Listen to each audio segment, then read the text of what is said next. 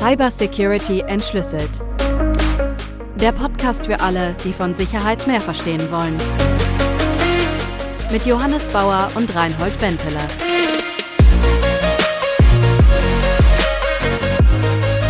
Guten Abend, Johannes. Hallo, Reinhold. Hey, wir haben uns schon ordentlich unterhalten über Sicherheit in Software. Und heute wird es mal Zeit, dass wir uns über Sicherheit in Hardware unterhalten. Und was so in den vergangenen Jahren, glaube ich, relativ populär war und wovon vielleicht schon die meisten gehört haben, ist das TPM, das es in Computern und mittlerweile auch Smartphones gibt. Und das ist ja so ein Beispiel für, was eben getan wird, um ja, Sicherheit in Hardware zu bringen. Wir können uns das ja mal so ein bisschen vorknüpfen und uns das näher anschauen, aber dann auch mal so ein bisschen allgemeiner einsteigen in das Thema, was es noch so gibt. Mhm. Ja? Passt ja. das? Ja. Okay, alles klar.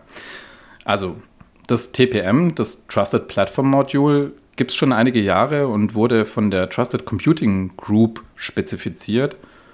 Da sind einige Firmen drin, wie Intel und Seagate und, und so weiter, Microsoft.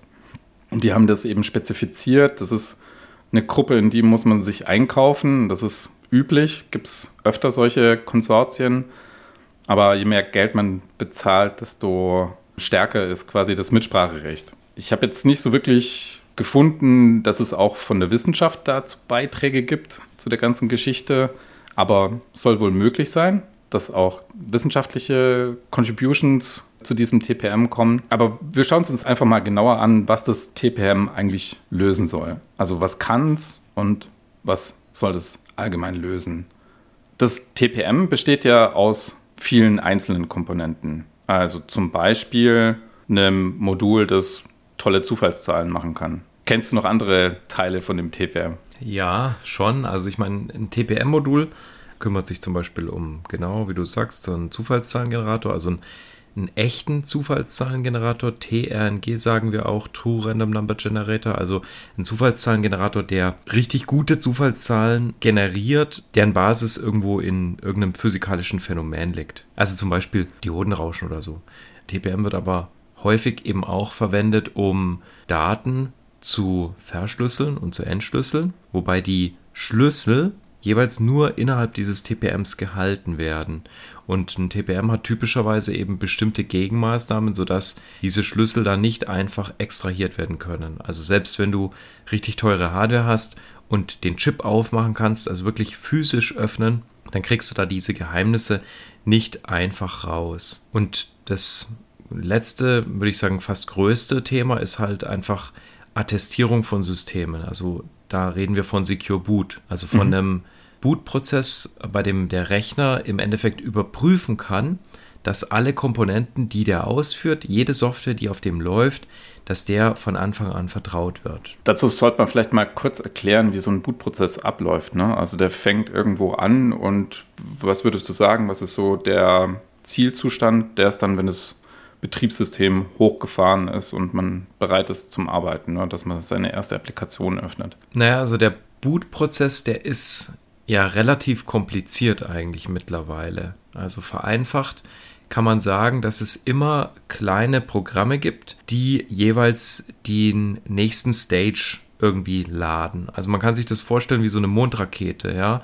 Da gibt es die initialen Booster, die schicken die Rakete ein bisschen hoch und dann wird die untere Kapsel abgesprengt, die brauchst du dann nicht mehr. Und dann geht die Reise weiter mit einem kleineren Modul, das wird dann auch eben wieder abgeworfen und so weiter und so fort. Und das ist ganz ähnlich. Also initial fängt ein Bootprozess, jetzt zum Beispiel auf einem Intel-Rechner, eben so an, dass ROM-Code ausgeführt wird. Ja, also das, ich sage jetzt mal das BIOS. Ja, da hat mhm. der Hardwarehersteller irgendwo Code hinterlegt und der wird tatsächlich ausgeführt.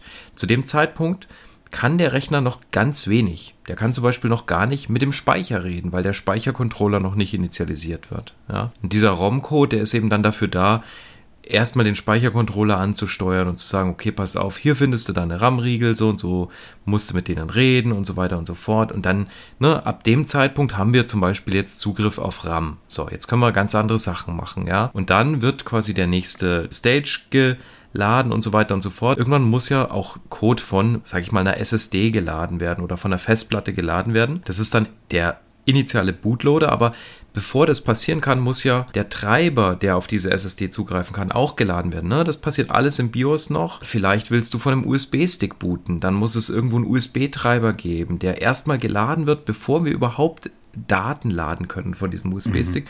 und dann und so, und so weiter und so fort, ne? bis wir dann endlich bei einem Bootloader sind und den Bootloader, den sehe ich dann schon als erste Betriebssystemkomponente.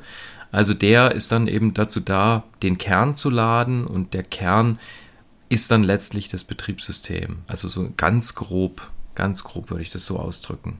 Ich finde das mit der Rakete cool. Also ich stelle mir jetzt vor, dass ich die Rakete beobachte, wie sie startet und die einzelnen Stufen dann zündet und dann irgendwann im Weltraum landet äh, oder ankommt.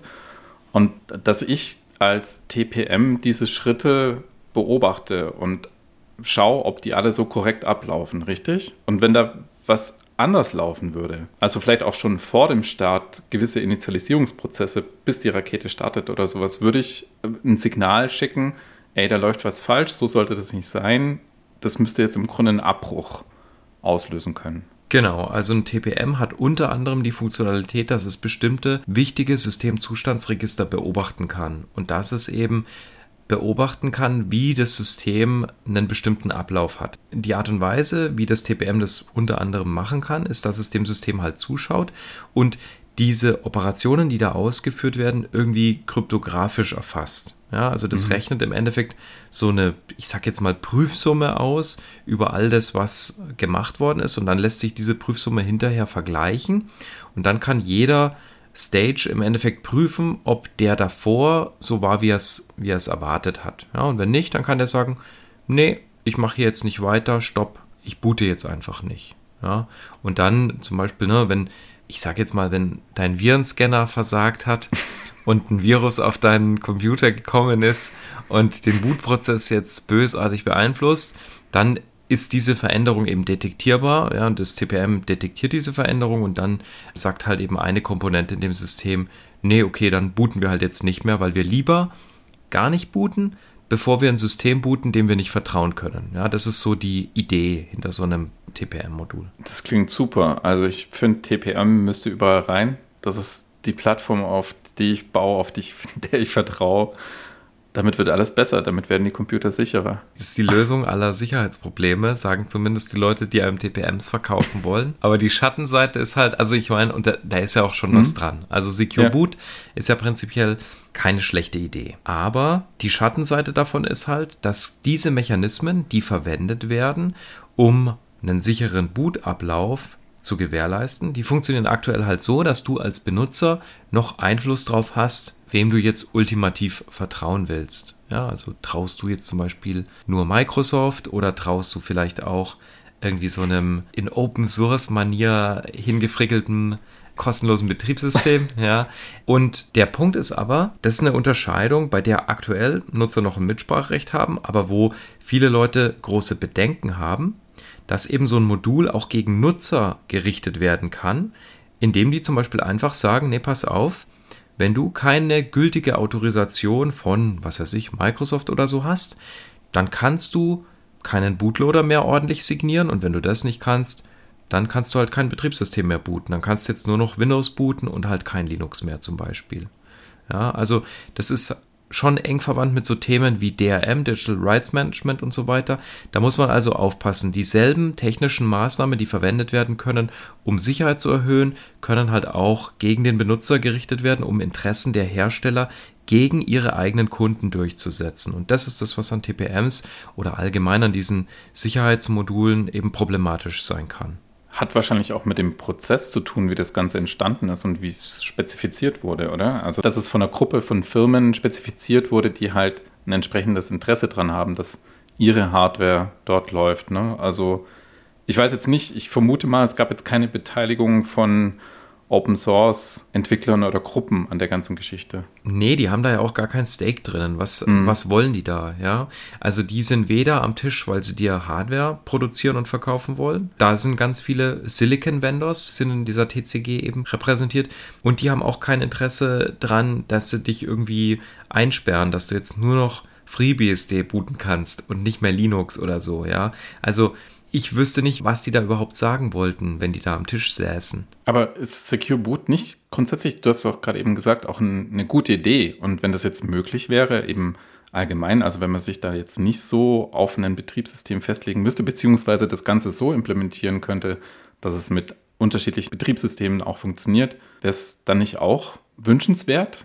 Klar, Secure Boot kann eine gute Idee sein ähm, mhm. und ähm, ist in vielen Szenarien auch eine gute Idee. Man muss immer genau hingucken, was ist eigentlich jetzt quasi geschützt. Oft ist es weniger Schutz, als man denkt, weil es notwendigerweise, damit ein System halt agil bleibt, äh, brauchst du viele Komponenten, die sich regelmäßig ändern. Also es ist relativ mhm. schwierig, das Konzept von vorne bis hinten komplett rigoros durchzuziehen. Aber der Punkt ist, da brauchst du trotzdem niemanden, der Open Source entwickelt am Tisch. Wenn die ihre Hardware machen würden und die ist so spezifiziert, dass da jeder halt einfach seine Keys irgendwie reinladen kann und da ist spezifiziert, es muss halt eine Schnittstelle geben, wo der Benutzer im Endeffekt immer ein Override geben kann und sagen kann, ich will da meine Keys reinladen und ich will die Keys von Microsoft rauswerfen, dann ist es halt so, aber das ist halt nicht so spezifiziert. Also das ist letztlich eine Implementierungssache, wie das die Hersteller machen. Die müssen natürlich auch Hardware verkaufen und vielleicht verkauft die sich halt nicht mehr so gut, wenn die halt nur noch für den einen oder anderen Zweck verwendet werden kann. Also das sind halt da finanzielle Interessen, die da im Vordergrund stehen. Jetzt ist TPM ja fällt unter die Klasse von Hardware Security Modulen, wenn ich es richtig verstehe. Ne? Also das ist eine Möglichkeit, das abzubilden gibt es ja auch noch andere Arten, um Sicherheit in Hardware zu gießen, sagen wir es mal so. Ja, also die eine große Aufgabe, die unter anderem ein TPM eben machen kann und aber auch andere HSMs oder Oft sprechen wir auch von sogenannten SEs, Secure Elements. Das mhm. ist eben das sichere Verwahren von kryptografischem Material, also von Schlüsseln. Mhm. Was wir gerne haben, ist dass eben so ein Schlüssel innerhalb von so einem Modul verwahrt wird und dass wir mit Hilfe des Moduls diesen Schlüssel vielleicht verwenden können, aber wir können den Schlüssel nicht verlieren, weil das Modul gibt den nie mehr raus. Das musst du dir so vorstellen, wie zum Beispiel so eine Two-Factor Authentication App. Wenn du die mal initialisierst, da ist auch ein Schlüssel innen drin, dann kriegst du alle 30 Sekunden so einen neuen Zahlencode. Ja, mhm. so. Und wenn mir jetzt nicht vertraut werden kann und meinem Handy, ja, dann gebe ich dir vielleicht das Handy und mhm. du hast dann quasi die Hoheit über das Handy. Du kannst im Endeffekt beliebige Codes erzeugen und ich kann dich immer nur anrufen und kann sagen, Reinhold, ich brauche mal wieder so einen Two-Factor Authentication Code. Und dann gibst du mir nur den Code, den ich gerade für diesen einen Zweck brauche, aber mehr nicht. Und das bedeutet, ich kann auch mein Handy nie mehr verlieren. Ja, das kann mir gar nicht mehr passieren, weil das Handy hast ja jetzt du und du bist mega vertrauenswürdig und so weiter und so und fort. Und mich verlierst du nicht? Dich verliere ich nicht, genau.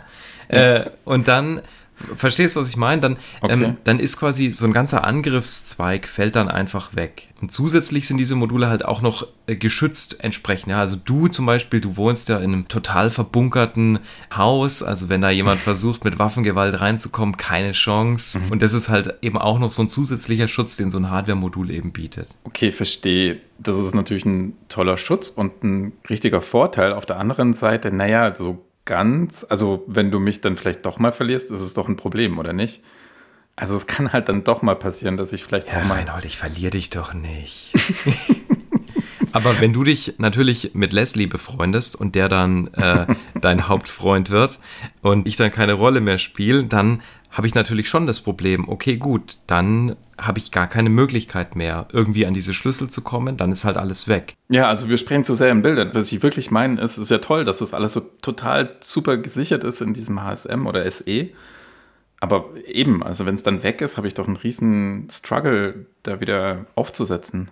Wenn du keine Vorsichtsmaßnahmen gemacht mhm. hast oder wenn es halt kaputt geht. Ich meine, mhm. es ist Elektronik, ne? Elektronik kann immer kaputt gehen und wenn der Magic Smoke entwichen ist aus so einem Chip, dann geht er halt einfach nicht mehr. Also, wenn du zum Beispiel deine Festplatte verschlüsselst mit Hilfe von einem Schlüssel, den du nur im TPM gesichert hast, du machst von diesem Schlüssel halt kein Backup und du hast keine ja. zweite Möglichkeit, zum Beispiel über ein Passwort oder so, auf die Daten zuzugreifen und dieses Ding geht kaputt, dann sind die Daten weg.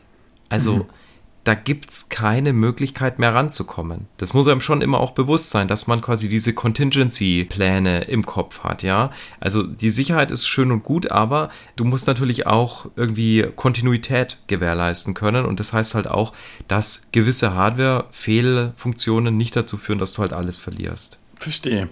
Ausgehend davon, dass wir das jetzt nicht verlieren und vom positiven Fall diese SE, also diese Komponenten kann man dann beispielsweise auch auf, sagen wir mal, leichtgewichtiger oder kleinere Hardware implementieren. Also damit meine ich IoT, also das, was unter IoT fällt. Ich weiß nicht, eine Kaffeemaschine. Richtig? Ja, genau. Also der große Unterschied zwischen jetzt, ich sage mal, nur einem Secure Element und halt einem TPM ist, dass das TPM, diese Spezifikation von dem TPM, die ist extrem umfangreich und der Stack, mm. den du brauchst, um so ein TPM zu betreiben, der ist ultra fett. Mm. Also es läuft da ja auch eine Software-Gegenseite, die mit diesem TPM redet und oft brauchst du nur einen Bruchteil dieser Funktionalität für zum Beispiel so einen IoT-Use-Case. Und so ein Secure Element, das macht halt nur eine Sache und die macht es vielleicht besonders gut. Also ich verwahre dir einen Schlüssel und du darfst den dann hinterher benutzen, aber ich gebe den nie mehr raus. Und das ist dann eben für so leichtgewichtige Use Cases vielleicht besser geeignet, wo du einen zusätzlichen Schutz haben willst. Ist das dann was, was typischerweise schon bei der Produktion initialisiert wird, also dass da schon der Schlüssel reinkommt, oder ist das was beim ersten Mal aktivieren durch einen Benutzer oder benutzen durch einen Benutzer? Also typischerweise willst du das initialisieren auf sicherem Boden. Also äh, wenn mhm. du noch allen Leuten vertrauen kannst in deiner Fabrik, da initialisierst du das und da bringst du irgendwelche Geheimnisse rein oder raus oder Keys raus und dann Zertifikate ein oder wie auch immer. Und du machst es nicht mhm. beim Benutzer, weil der Witz ist nämlich, diese ganzen Secure Elements, die haben im Endeffekt dieses eine Problem, dass während der ersten Initialisierungsphase sind die quasi komplett offen. Und du willst es halt nicht, dass jemand diese Initialisierungsphase irgendwie manipuliert oder da irgendwas dran dreht. Das heißt, da würdest du sagen, das ist was Empfehlenswertes. Also das macht durchaus Sinn, diese Secure Elements zum Beispiel für IoT-Geräte wie eine Kaffeemaschine zu implementieren. Oder also der Use Case für eine IoT-Kaffeemaschine, der den möchte ich mal in Frage stellen jetzt. Aber also grundsätzlich würde ich nicht sagen, das ist empfehlenswert allgemeingültig. Es kommt immer darauf mhm. an. Ich meine, Security ist immer so eine Abwägung. Eine Abwägung zwischen Interessen, Abwägung zwischen Kosten, Abwägung, ja, wie viel Sicherheit brauche ich da eigentlich? Na, lass es mich anders formulieren. Lass mich anders formulieren. Denn also für jedes Gerät, das kommuniziert, wäre das sinnvoll? Mm, nee. Also hm. sehe ich nicht so. Nicht für jedes Gerät, das kommuniziert. Das ist was, was Hardware-Hersteller vielleicht oft sagen, aber es gibt ganz viele Geräte, die haben absolute, wir sagen Low-Value Credentials, ja. Also da, da ist kein Wert dahinter. Das ist eigentlich wurscht, ob jetzt die Kommunikation, weißt du, stell dir mal so ein, du hast einen Temperaturfühler bei dir außen. Mhm. Und der meldet die Temperatur vielleicht von mir aus in die Cloud rein. Mhm. Okay, gut. Jetzt muss das unbedingt durch so ein Hardware-Sicherheitsmodul abgesichert sein? Äh, nee. Was ist denn das Schlimmste, das passieren kann? Naja, also angenommen, jemand hackt das Modul maximal und dann kann der falsche Temperaturwert in die Cloud senden und dann zeigt dein Handy an, boah, es hat, es hat 35 Grad und dabei hat es aber nur 17 Grad und das ist ja, das, das, was ist das für ein Angriff? Also ich meine, ja, mhm. klar, kann man natürlich sagen, aber rechtfertigt dieser Angriff dass die Produktionskosten sich vielleicht bei so ganz Low-Cost-Hardware signifikant erhöhen? Ich würde sagen, nein. Also man muss sich schon immer überlegen, was sind die Daten, die ich eigentlich schützen will? Was will ich eigentlich erreichen damit? Also Secure Elements sind super und toll, ja. Also da gibt es viele gute Zwecke, aber es ist halt nicht einfach nur das, was überall reinkäme und dann wären alle unsere Probleme gelöst. Mm, okay, verstehe. Also ich habe es vorher ja schon gesagt, dieses TPM gibt es ja auch erst seit einigen Jahren. Das heißt also, davor gab es das noch nicht und jetzt gibt es solche Elemente, TPM, HSM oder wie du gesagt hast, Secure Elements. Was ist denn da jetzt dann der Unterschied konkret? Also was erreiche ich dadurch mehr? Was, was will ich damit konkret erreichen? Einer der Hauptgründe ist, dass du auf Serverseite, also angenommen, du stellst jetzt Kaffeemaschinen her und du verkaufst mhm. deine Kaffeemaschinen in alle Welt. Und jetzt können diese Kaffeemaschinen mit deinem Server reden. Die sind aber irgendwo in der Welt draußen, die siehst du nicht mehr, du hast die auch nicht mehr in der Hand, du weißt nicht, was mit denen passiert. Eine Sache, die dir so ein Secure Element leistet, wenn du es eben verbaut hättest vorher, ist, dass du deine Geräte ziemlich sicher identifizieren kannst. Also du kannst unterscheiden, was sind legitime Geräte, die versuchen mit deiner Cloud zu reden und was sind vielleicht einfach nur irgendwelche billigen Klone, die eben nicht dieses Secure Element haben. Weil ich die im Produktionsprozess einmal markiert habe, sage ich jetzt mal leinhaft, also weil ich da den Schlüssel reingelegt habe. Und der kommt natürlich von mir, ne? Und deswegen kann ich das eindeutig sagen, ja. Genau, du hast quasi dein System verheiratet mit der Hardware, die du baust. Und dann sind die untrennbar verschweißt miteinander. Und dann kann das Gerät sich eben ausweisen gegenüber deinem Serversystem, aber ein Dritter kann es halt nicht so einfach. Ja? Mhm. Also das ist einer der Zwecke und damit kannst du natürlich dann auch sicherstellen, dass nur jemand dein Serversystem vielleicht angreifen kann, der zumindest mal eins deiner Geräte gekauft hat und das ganze Ding reverse engineeren kann und da so ein Secure-Element vielleicht auch rauspopelt aus der ganzen Sache. Also es wird der Aufwand deutlich schwerer, dein Backend vielleicht zu hacken, aber auch der Aufwand deutlich schwerer, so ein Gerät einfach zu kopieren. Ja, das kann dann zumindest nicht mit deinem legitimen Backend mehr reden. Das heißt, die Dinger sind auch physisch oder mechanisch stark verbacken mit der ganzen Hardware, vermute ich mal. Also das wird wahrscheinlich jetzt nicht nur verklebt sein. Hm, das kommt drauf an. Also das kommt auf das Schutzniveau an, das man erreichen will. Aber tatsächlich gibt es so so Potting Compound nennt sich das. Also du kannst so Module nochmal zusätzlich verkleben mit so speziellem Epoxidharz, das dann eben sich quasi nicht mehr zerstörungsfrei abmachen lässt. Natürlich, alles lässt sich irgendwie zerstörungsfrei aufmachen, aber die Intention ist ja auch nicht, es unmöglich zu machen, sondern die hm. Intention ist einfach nur, es möglichst schwer zu machen, dass so Hardware eben gehackt wird. Und das ist tatsächlich ziemlich nervig, wenn du sowas hast. Also es, das macht keinen Spaß, da rumzubohren an sowas, ja. Würde ich jetzt aber auch sagen, genau, für die Kaffeemaschine lohnt sich dann nicht, aber für irgendwas anderes Wichtiges, was vielleicht sehr, sehr teuer ist oder sowas, dann müsste man vielleicht auch noch andere Sicherheitsmechanismen einziehen. Dann würde das allein nicht reichen. Ja, ich meine, es kommt immer drauf an, ne? es kommt immer auf das Schutzniveau an. Mhm. Also, ah, weißt du, was mir gerade eingefallen ist? Eigentlich hat jeder von uns ein HSM in seinem eigenen Besitz, weil eine SIM-Karte im Handy, die ist ein Secure Element. Das ist genau ah, okay. ein Beispiel für ein Secure Element. Da mhm. hat dein Mobilfunkanbieter Schlüsselmaterial eingebracht, ja, mit dem sich dein Handy quasi identifizieren kann. Und jetzt brauchst du physisch diesen Chip. Und mit diesem Chip kannst du quasi auf deine Telefonnummer letztlich zugreifen. Mhm. Aber wenn du den nicht hast, kannst du dich halt nicht im Mobilfunknetz ausweisen als du. Das ist genau so eine Art wie eben sichergestellt wird, dass du nicht einfach das Ding kopierst und dass jetzt lauter Leute mit deiner Telefonnummer rumtelefonieren können. Okay, verstehe.